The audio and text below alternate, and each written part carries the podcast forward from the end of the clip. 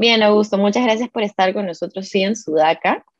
Eh, lo primero que quiero hablar contigo es, eh, Roots Foods tiene como elemento central la papa.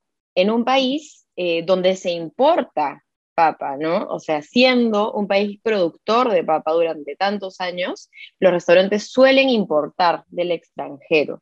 ¿Cómo responde Roots Foods ante esta situación? ¿Qué tal, eh, Samantha?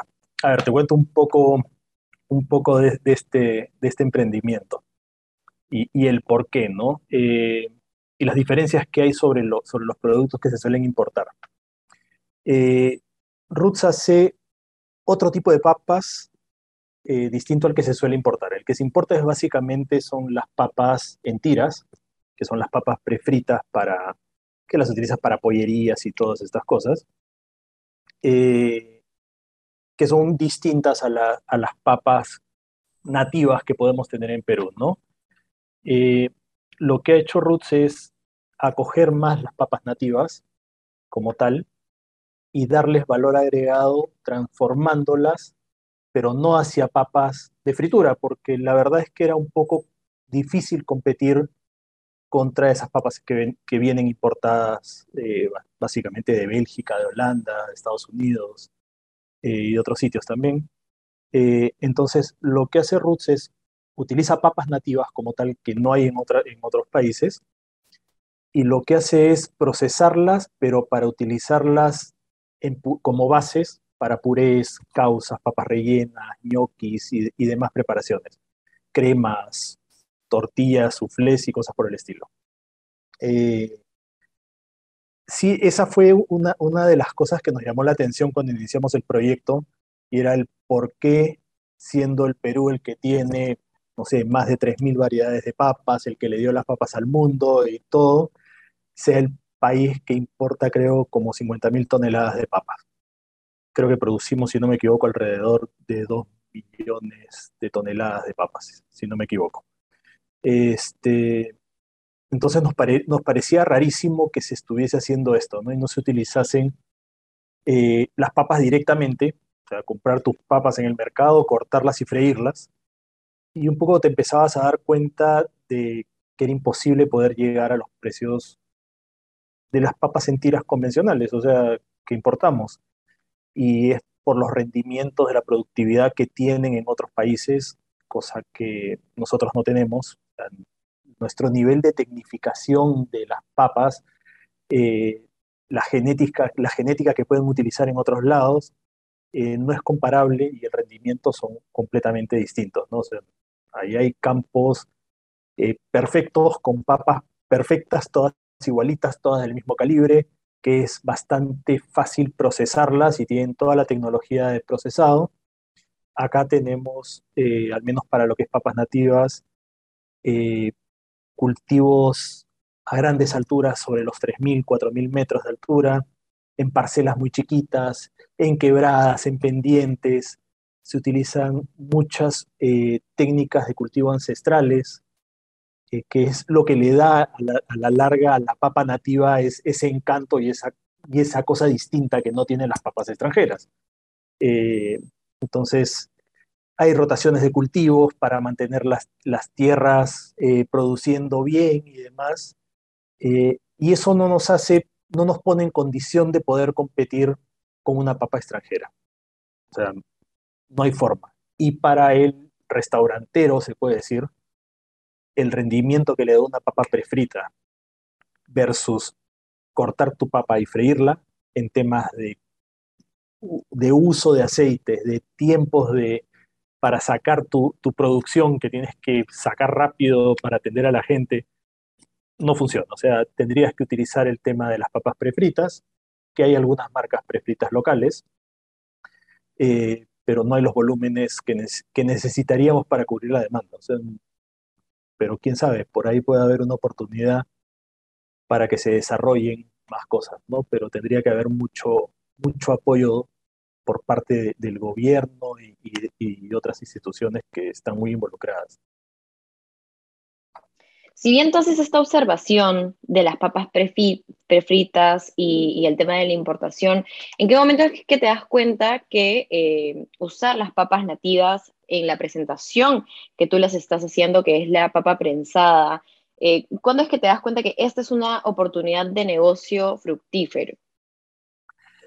Es que no hay, no habían alternativas para, para este mercado. Eh, si tú quieres un puré de papas, o lo haces en tu casa y compras tus papas, las ancochas, las pelas, eh, las prensas y haces todo el proceso, eh, o compras una caja de puré deshidratado que definitivamente no es igual. No es igual, no sabe igual, tiene otras propiedades.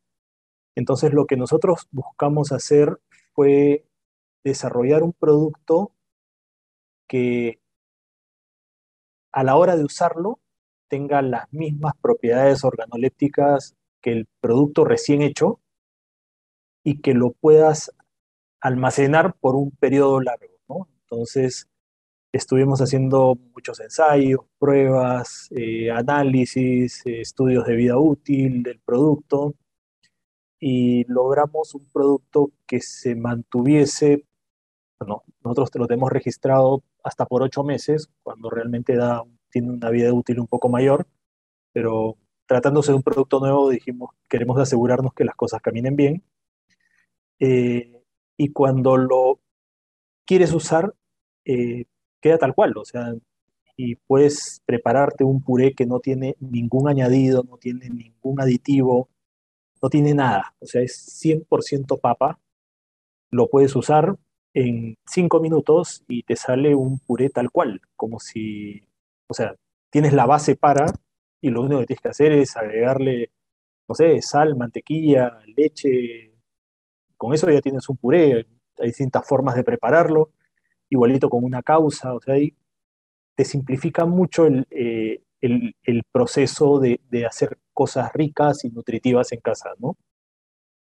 Entonces, fue por ahí un poco que se abrió la ventanita y, bueno, comenzamos, a, comenzamos esta aventura, esta aventura de Roots.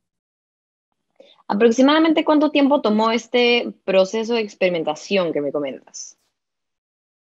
Fueron como seis meses haciendo ensayos, pruebas, buscando las formas más adecuadas para, para lograrlo. O sea, ya habíamos o sea, empezamos como jugando a la cocinita, una cosa por el estilo, ¿no? Empezamos haciendo unas pruebas iniciales en casa, de ahí pasamos a una cocina, una cocina de verdad, una cocina industrial, eh, y comenzamos a hacer pruebas, y, pero bueno, si queremos un poco coger un proceso ya de producción, no es en una cocina, es armar una pequeña planta, ¿qué procesos utilizas en una planta? ¿no? Entonces era comenzar a investigar qué equipos podríamos utilizar, qué cosas había en el mercado que se adecúen mejor a lo que necesitábamos. Y bueno, fuimos, comenzamos a implementar la planta y esto fue prácticamente todo el 2019, se puede decir, ¿no? Y de ahí empezaron eh, los temas de licencias, certificaciones de plantas, uf, todo, toda la, todos los temas este, documentarios que hay alrededor para, para sacar adelante el proyecto. Bien, Roots Foods trabaja con papa Tumbay, ¿cierto? Sí, correcto. Ahorita con, solamente con Tumbay. ¿Cuál es el viaje desde que se recolectan las papas hasta que tenemos ya eh, Roots Foods en casa? Eh, bueno, hay, acá, hay, acá, hay, dos cosas. O sea, el propósito de Roots inicial, lo que pasa es que nosotros prácticamente nacimos en pandemia.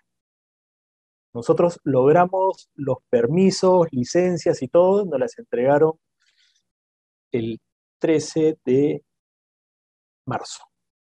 El 15 o 16 declararon pandemia, ¿no? Este, y o sea, prácticamente se puede decir, nacimos y empezó la pandemia. Este, nuestros planes originales eran comprarle directamente al agricultor y beneficiar directamente al agricultor. O sea, eliminar al distribuidor del, medio de la cadena. ¿No? ¿Y por qué? para pagarle un justiprecio al agricultor y que el agricultor a las finales eh, siga produciendo sus papas. O sea, ¿qué es lo que pasa con muchas de las variedades raras de papas? Que se, siembran en distintos caseríos muy chiquitos eh, y, los, y pasan de son tradiciones de, generación en generación de una misma familia. Y puede ser una sola familia la que tiene esa variedad de papas. Cada vez se les paga menos a esta gente y lo que hacen a las finales son las nuevas generaciones no quieren continuar con esto. Entonces migran a las ciudades y esas variedades van a acabar, van a acabar desapareciendo. Entonces, ¿qué buscábamos? Eh, poder pagarle directamente al, agricultor un justiprecio por el producto que le permita continuar con esta tradición. O sea, que diga, oye, ¿para qué me voy a la ciudad? Me quedo, me quedo en el campo haciendo lo que me gusta y tengo un ingreso justo por mi trabajo. Lamentablemente empezó la pandemia y tuvimos que un poco frenar y entrar a la cadena de distribución normal. O sea, nosotros tenemos un acuerdo de cooperación con el CITE Papa, eh, que es un organismo eh, adscrito a Produce, a fin de poder utilizar eh, productos de agricultores que utilicen buenas prácticas agrícolas. O sea, básicamente el CITE se encarga de asegurarse que estos cultivos eh, utilizan, por ejemplo, agroquímicos no tóxicos, que utilizan eh, aguas de tierras, de tierras, altas, que hacen las rotaciones de cultivos y cosas por el estilo. Entonces, eh, te garantizan de que tienes un producto de calidad. Cuando empieza la, la pandemia, llegar directo al agricultor se nos hizo inviable, o sea, se, cerraron muchos canales eh, y la verdad que no sabíamos qué hacer, no sabíamos qué iba a pasar al día siguiente ni nada por el estilo. Entonces a través del CITE nos, recomendaron con qué, con qué mayoristas podíamos trabajar, se puede decir, ¿no? que eran aquellos que les compraban a estos agricultores. ¿no? Al menos podíamos asegurar eh, el origen del producto, eh, más no la compra directa no teníamos otra chance. Entonces, eso se ha mantenido en el tiempo eh, y es así. O sea, ahorita adquirimos el producto en Lima, son papas que vienen de Huánuco, que es desde la zona, eh, que es Papa María Tumbay de la zona de Ambo. Eh, llega a Lima, entra en planta y, y se procesa, ¿no? se hace todo el proceso interno hasta que te queda paquete, se puede decir congelado, y esto es lo que está llegando a, los distintos supermercados. ¿Cuán eh, dificultoso fue para el negocio que los agarre, o sea, el inicio los agarre en plena pandemia? Uf, nos cambió todo, nos cambió todo el esquema. Nosotros ya habíamos tenido conversaciones previas con varias cadenas de supermercados eh, el, producto de por sí gustó mucho. Es más, o sea, dejábamos muestras, ellos mismos hicieron sus propias, eh, sus propias pruebas, se dieron cuenta de que la cosa funcionaba súper bien. Eh, y bueno, la cosa era iniciar. Tan pronto nos dieron las licencias y habíamos pasado eh, las certificaciones de planta. Intentamos empezar, pero de pronto fue, ahorita no ingresan proveedores nuevos. O sea, lo primero fue, ahorita no entra nadie nuevo. Entonces nos quedamos, ¿qué hacemos por acá? Se nos cerró este canal. Otro de los canales que pensábamos utilizar era con los restaurantes. Se cerraron los restaurantes, no había quien venderle. Pero sí eh, la gente empezó a cocinar mucho en casa. O sea, cosa que antes no hacían, la gente empezó a cocinar en casa y quería simplificarse un poco las cosas.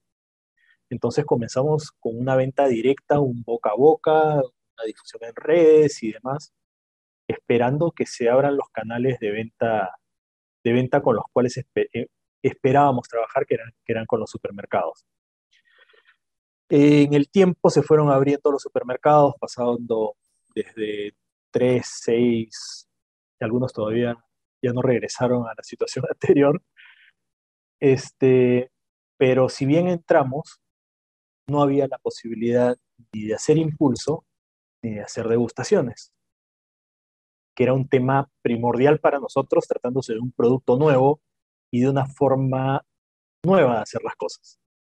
Entonces, eh, no había forma como enseñarte y que haya una persona y que tú estás pasando con tu carretita en el supermercado y te diga, pruebe esto, esto funciona así o así. Ya no había eso y lo único que había era la posibilidad de que tu producto esté en una góndola y tú tenías que ver las formas por todos lados de enseñarle a la gente, de, generarle la, necesidad a la gente y de que busquen el producto. ¿no? Entonces ha sido un camino un poco difícil. Recién se está, se está abriendo la posibilidad de, de hacer impulso. Recién vamos a empezar con impulso después de buen tiempo, año y medio. Pero, pero bien, o sea, ha permitido afianzar muchas cosas, eh, fortalecer los canales de comunicación, eh, mejorar algunas cositas. Hay muchas cosas más por hacer. Sacamos una presentación adicional ¿no? Pues te vas dando cuenta en el camino de que algunas cosas no son como, como, uno, como uno las cree ideales, ¿no? O sea, para nosotros era formato de un kilo, que a la larga un kilo de pura pulpa de papa es, no sé, alrededor de un kilo y cuarto, tal vez un poco más. Pero a la hora que tú ves un paquetito que está empacado al vacío, está, está, está compactado a la hora que lo procesas, se infla y te salen seis porciones de puré de papa, dependiendo de cómo te guste, más espeso, más aguadito, rinde más, ¿no? Pero familias jóvenes o, gente que vive sola, me decían, oye, no te compro porque basta que abra tu paquete y te voy a comer papas toda la semana o dos semanas, ¿no? Entonces, eh, no, me, no, me, da para tanto. Y ahí fue que hemos sacado el, el empaque de medio kilo, más chiquito, y recién estamos viendo de, recién estamos introduciéndolo en las cadenas de supermercados. Esperamos ya que esté más visible pronto. Bien, Augusto, ¿tú siempre te has dedicado a la industria de alimentos? Eh, industria, como industria no, estado muy vinculado al tema de alimentos, pero, pero por el lado de alimentación colectiva, o sea, en temas de, concesionarios alimenticios para, para empresas mineras, grandes proyectos y, temas por el estilo, pero no como industria alimentaria.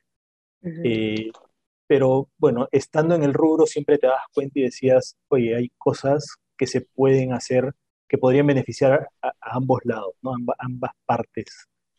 Y, y, estaba ese bichito siempre dando vueltas hasta que, bueno, se hizo, se hizo un poco realidad el tema, ¿no? hay que seguir empujando, hay que seguir remando, pero, pero la cosa, el, el, producto en sí está teniendo muy buena acogida y la idea es empezar a sacar más variedades, más, más presentaciones y demás. Augusto, ¿tú eres un emprendedor part-time o estás 100% dedicado a Roots Foods? Ahorita estoy part-time. Y yo creo que ha sido tema, tema de la misma pandemia. Eh, por, por, la misma coyuntura que se, que se, como se dieron las cosas, eh, hoy en día soy, por un lado, se puede decir, soy, un, soy empleado y soy emprendedor, ¿no? Soy empleado y empresario a la vez. Eh, y bueno, es cosa de, de, de, saber llevar las cosas, ordenar, tienes que ordenarte mucho y, y tener gente con, en la cual puedas confiar para hacer las cosas, ¿no? ¿Cuán sencillo o dificultoso ha sido para ti encontrar a tu equipo, las personas que son parte de Roots Foods? han dado vueltas varias cosas. O sea, eh, hay, o sea si, bien el, proceso de, producción eh, gran parte está tecnificado, hay, hay muchas, muchas partes que, que aún siguen siendo manuales, que no las tecnificamos porque todavía no era necesario. Eh, creemos que más adelante, tan pronto se den, se den las condiciones, tenemos ya este, identificado qué cosas debemos hacer para poder eh, mejorar la productividad que tenemos. Pero sí es, es bastante complicado contar con, con un equipo eh, confiable, en el cual a la larga tú haces muchas cosas, se puede ir a control remoto y esperas que las cosas estén saliendo bien, ¿no? Tienes que partirte, estás en un lado, regresas al otro. Eh, pero el saber que tienes alguien que te, que te está cubriendo las espaldas, se puede decir, es súper importante, ¿no? Cuesta trabajo, es, es capacitación permanente, es, es, un, es un ida y vuelta, o sea, en la medida que tú le das a las personas eh, confianza, les das eh, posibilidades también de desarrollarse y demás, la gente también te devuelve igual. ¿no? Entonces, hay que, hay que estar ahí, o sea, es un ida y vuelta permanente. Quitando la pandemia, ¿cuál ha sido el mayor obstáculo que has tenido que superar en este camino de emprender? Quitando la pandemia, bueno, que la pandemia puso muchos, muchos baches en general. Eh, sin pandemia, tema complicado para nosotros resulta el, tema, el tema de impuestos, por ejemplo, porque hace, para nosotros, hace que se incremente el, precio del producto final, eh, pues, por ejemplo, las papas son vegetales y están, están liberados del pago del IGB, por ejemplo. Entonces, yo compro papas y yo no puedo deducir por ningún lado la compra de papas. En cambio, y al transformar mi producto, que sigue siendo 100% papas, pero ya está transformado en otro paquete, yo pago el IGB por el 100% del producto. O sea, yo no puedo deducir nada más que tal vez por los empaques, envases y demás. Eh, entonces, es un tema que, que, de entrada te pega, ¿no? Que es, o sea, hay productos que, por ejemplo, que son mínimamente procesados, que gozan de estos beneficios, pero nosotros, si bien ha sido mínimamente, entre comillas, procesado, eh, sí ha sido, ha sido alterado completamente, ¿no? O sea, de una forma natural acaba en un empaque cuadrado, se puede decir, ¿no? Entonces, ese es un tema complicado, el, acceso a, que también ha sido tema de pandemia, ¿no? El, acceso a, créditos o temas por el estilo fue complicadísimo en temas de pandemia. Eh, no, nosotros no pudimos acceder a ninguna reactiva ni nada, no teníamos, no teníamos historial eh, anterior. Eh, hubo que pasar de todo un poco, ¿no? Este, pero seguimos vivos, que es lo importante. Bien, finalmente, ¿qué es lo que podemos esperar de Roots Foods para el 2022? Para el 2022, lo que venimos haciendo ya desde hace un tiempo, y es donde estamos poniéndole, poniéndole muchas ganas es, eh, es el salir a otros, a otros países. en el, transcurso de este año, Roots también fue caso de, estudio para, para, una maestría de, la Rice University de Estados Unidos. Eh, lo utilizaron como un caso de estudio y, vieron la posibilidad de, eh, de analizar posibles mercados hacia, hacia los cuales podríamos ingresar. Eh, hoy en día estamos trabajando bastante en esto. Eh, hemos estado participando en algunas ferias como la Alimentaria y demás.